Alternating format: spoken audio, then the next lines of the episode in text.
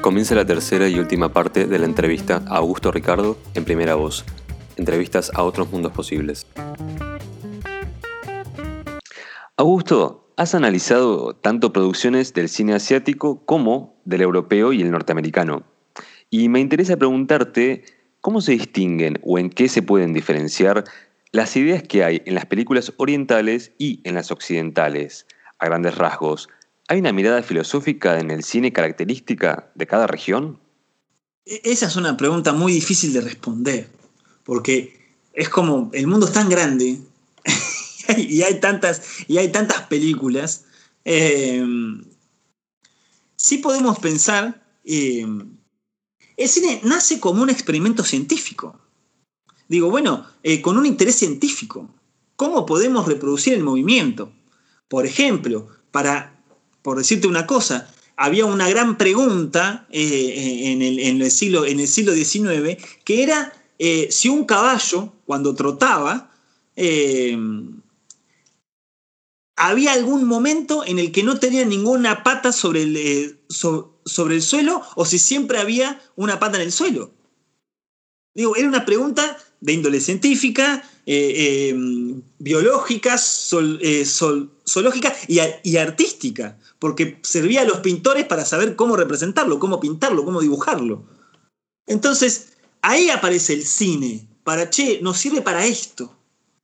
Es decir, nadie pensaba en los primeros años que el cine iba a contar historias.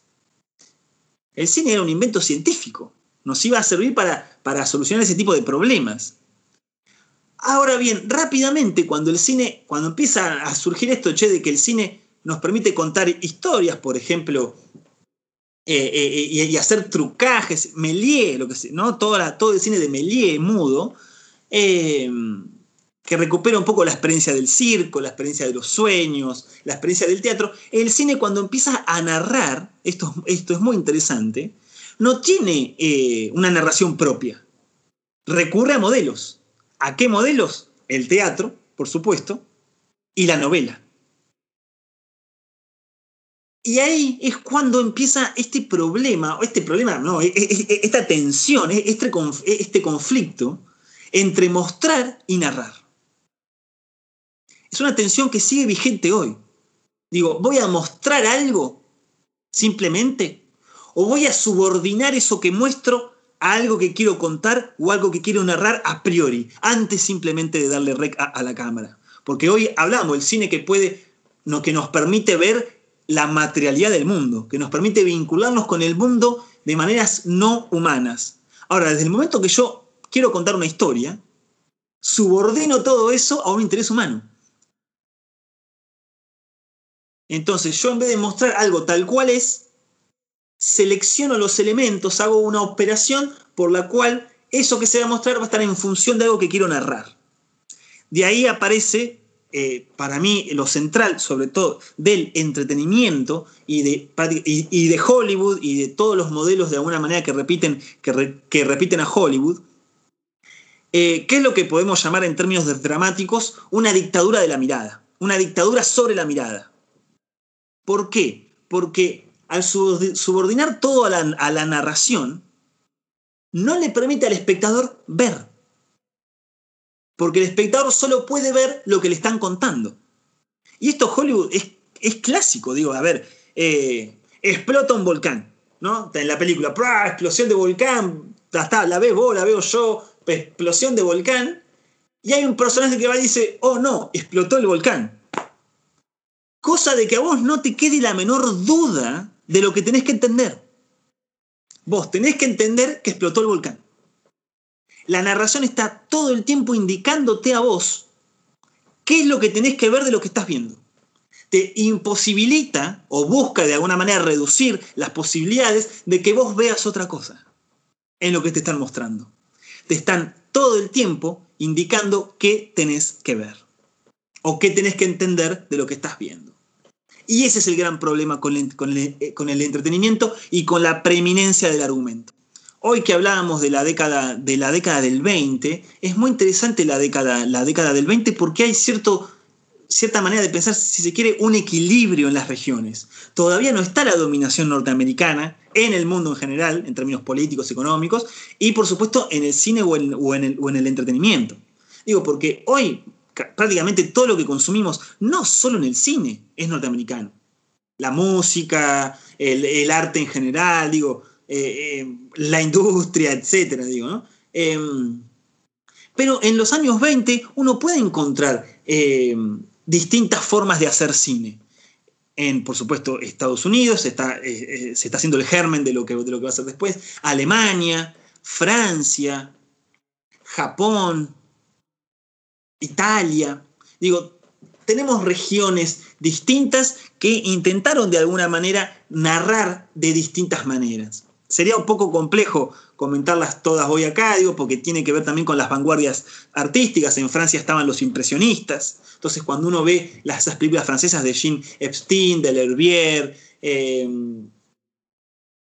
de Gance, digo, lo que uno ve es todo el tiempo un trabajo sobre la percepción, como hacían, como hacían los impresionistas. No mostrar algo eh, tal cual es, sino tal cual uno puede verlo o puede sentirlo. Entonces, los impresionistas usaban mucho la cámara lenta, la cámara rápida, las, sobreimpresiones, porque buscaban justamente no necesariamente contar una historia, sino hacer sentir algo al espectador. De repente estaba Napoleón peleando en, en esa gran batalla y vos estabas viendo 10 imágenes superpuestas al mismo tiempo en cámara rápida. Y eso, por supuesto, visto en el cine, te genera una sensación de que no podés llegar a verlo todo. Entonces te transmite a vos la sensación de estar un poco ahí en la guerra. Entonces, fíjate, no se trata tanto de contar una historia, sino de hacer sentir algo. Los expresionistas en Alemania em, buscaban justamente contar una historia trágica. El expresionismo tiene algo de romántico, tiene algo de oscuro. Entonces, todo el tiempo estaba este contraste de luces y sombras. Cuando uno ve las pelis expresionistas de los años 20, el doctor Caligari, Noferatu, eh, eh, amanecer. Digo, ahí nace un poco lo que con la emigración eh, en la, debido a la, Alemania nazi que se van a Estados Unidos, nace lo que llamamos el género de terror. Todos ellos que trabajan con los claroscuros y los contrastes van a hacer el cine de terror, Frankenstein y todas esas, digo, ¿no? Donde en el cine de terror la relación con la luz y las sombras, esos lugares de criptas, Los cementerios bajo la luz de la luna, etc. ¿no? Entonces, lo que cuentan todo el tiempo, más que una historia, una narración, es eh, una batalla entre las luces y las sombras. Entre la oscuridad y la luz. Digo, muy romántico todo. Cuando uno se va a, eh, a Rusia, a la Unión Soviética, lo que uno ve es el famoso montaje, montaje dialéctico primero ve una gran escuela de documental antes que de ficción.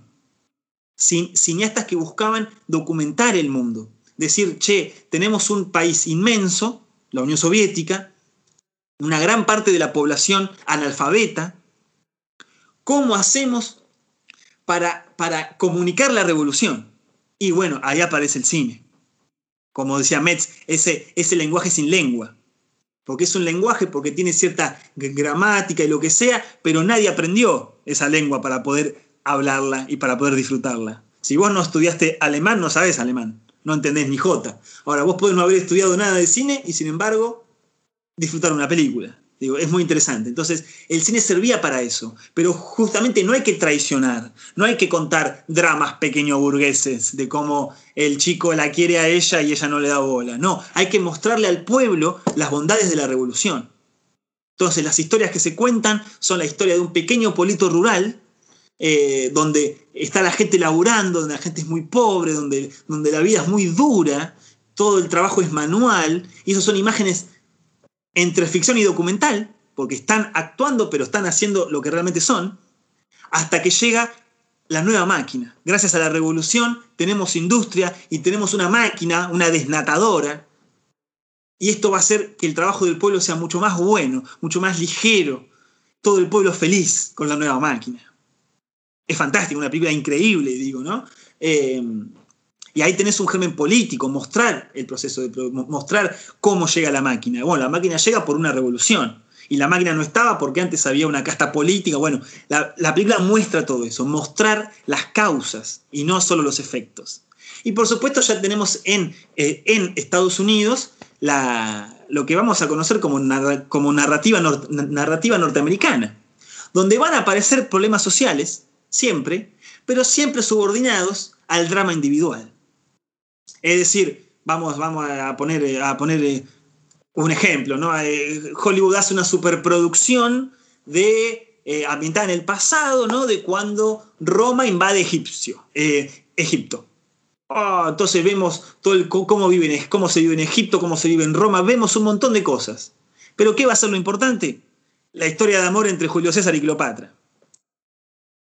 Y ahí se empiezan a naturalizar cosas, ¿no? Como, bueno, esta idea de que detrás de toda inquietud social o de toda voluntad social, política, siempre se esconde un interés personal. Es una gran idea norteamericana. Detrás de todo hay siempre una idea personal. Brad Pitt quiere salvar al mundo de la invasión zombie, pero en realidad lo que quiere es salvar a la esposa que quedó en un lugar allá atrapado.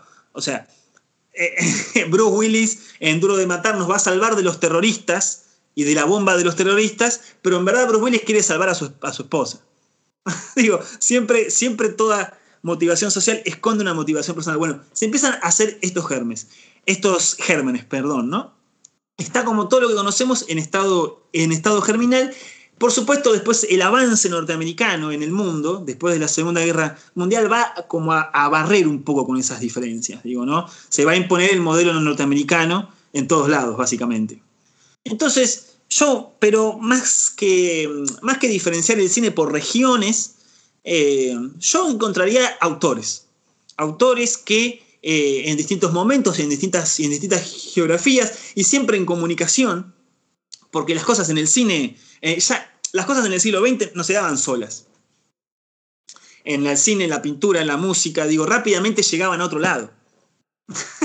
Entonces, siempre en constante comunicación, eh, podemos encontrar distintas cosas. Eh, y, por, eso uno, cuando habla de, y critica la, la, preeminencia del argumento en las series y en las plataformas de streaming, no es porque a uno no, le gusten los argumentos, no es porque yo no me enganche y no me identifique, y por supuesto que me engancho, pero llega un punto que presentan como siempre la misma experiencia. Y todas estas otras experiencias, que son interesantes vivirlas, experimentarlas y pasarlas, quedan dejadas de lado. Entonces, cuando uno hace un recorrido histórico, encuentra que muchos autores pensaron e hicieron cine con otras cosas en la cabeza y que cuando uno las empieza a descubrir, eh, nada, se fascina y es fantástico. Augusto, ¿hay una perspectiva de cine suramericano que hayas tenido oportunidad de pensar en relación a la filosofía? Eh, podríamos rescatar algunas cosas. Podemos rescatar, por ejemplo, el cine argentino y sudamericano de los 60. Eh, Argentina, Brasil, el cinema nuevo brasilero, el cine cubano, el cine chileno también de los años, de los años 70 y 80, aunque casi todo se hizo en el exilio, siempre tuvo algún tipo de vínculo, digo, todo ese auge de nuevos cines, eh, donde por ejemplo está Pino Solanas eh, y Getino haciendo la, haciendo la hora de los hornos y planteando una gran pregunta en torno, en torno al papel del espectador, ¿no? La hora, la de los hornos comienza con eh, una frase de Frank Fanon que es todo espectador es un cobarde o un traidor. Es decir, aquel que contempla y no actúa, o es un cobarde o es un cómplice. Justamente era una manera de buscar salir de esta, de esta, de esta dicotomía del cine. O sea, el cine muestra o el cine narra. Pero yo quiero, Solanas y Getino, que el cine haga. Que el cine transforme. No simplemente que muestre y no simplemente que narre. Quiero que genere, que transforme al espectador que lo está viendo. Bueno, es interesantísimo. Podemos pensar también en el cine japonés, eh, en, los clásicos, Yasuhiro Ozu, em, em, Akira Kurosawa, Kenshi Misoguchi, digo, donde uno encuentra, pero bueno, ya acá son cosas que yo manejo menos, em, todo otro sentido de la puesta en escena.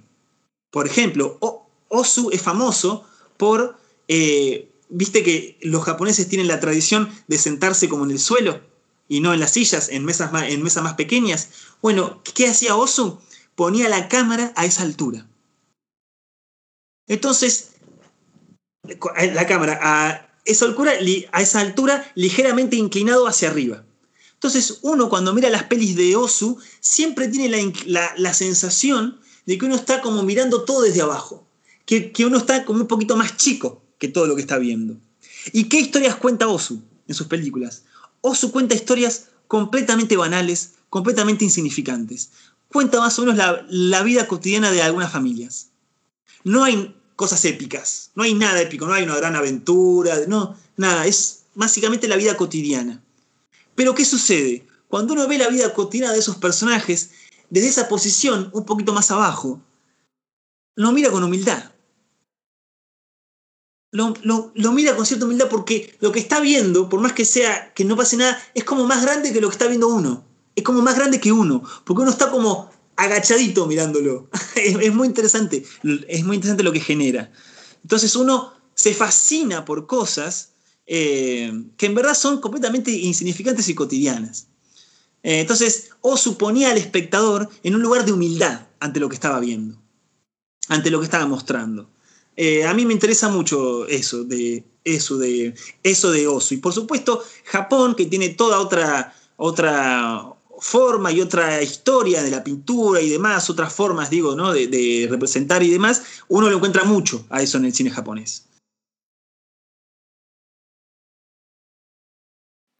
Augusto, si bien la pandemia del COVID-19 es una situación y circunstancia histórica en proceso ahora mismo, el cine ha retratado grandes catástrofes y distintos apocalipsis, encierros, aislamientos, virtualidad mediando las relaciones humanas al extremo, además de enfermedades de escala mundial. Pero más allá de la literalidad, ¿hay algún film que te parezca interesante para ver en este contexto de pandemia que raya la ciencia ficción? Eh, hay un montón, sí, eh, sin duda. Vos sabés que eh, me quisiera llevar la pregunta al, pensar qué películas va a producir Hollywood sobre la pandemia, la post-pandemia. Digo, va a tocar el tema porque ¿cómo va a tocar esta experiencia de una gran parte de la población del mundo encerrada? ¿Qué película vas a contar de eso? Porque digo, la invasión zombie te da una, te da una te da un argumento, tenemos que escaparnos, tenemos que mover, tenemos que ir a otro lado. Ahora, tenés movimiento. Vos cuando tenés movimiento tenés fácil, entre comillas, la narración. Ahora, ¿qué vas a narrar en, contexto absoluto de encierro? Va a ser muy, muy, loco cuando veamos que la pandemia va a ser salvada por algún médico, médico norteamericano. Eh, ¿Habrá algún tipo de mención a Trump y a que el presidente de Estados Unidos eh, hizo lo que hizo por eso. Son preguntas interesantes, porque capaz que la hay. Uno dice, no, mirá que van a hacer esto. ¿Vos te pensás que no lo van a hacer? ¿Vos te pensás que no va a ser el mundo salvado por un médico norteamericano? Eh, ¿Vos pensás que no solo va a salvar el mundo, sino va a salvar finalmente a su ex esposa y va a terminar reconstituyendo su familia y reconstituyendo el vínculo con su hijo que estaba perdido? Digo, seguramente van a contar esa película. O, no, no lo sabemos, digo. Pero me parece muy interesante qué va a pasar con Hollywood en este momento, en, un momento en que Hollywood literalmente filma absolutamente todo con una pantalla verde detrás. Es decir, donde la realidad está, pero no aparece ni, ni el costadito, ni un viento moviendo allá un, pastito ahí. Nada que pueda pensarse como realidad. Todo controlado, todo absolutamente diseñado y controlado para que nada de lo real se cuele por algún lado. Entonces, a mí me parece interesantísimo pensar eso, estar pendiente de, bueno, de cómo Hollywood, la narrativa hegemónica, va a contar todo este asunto de la pandemia.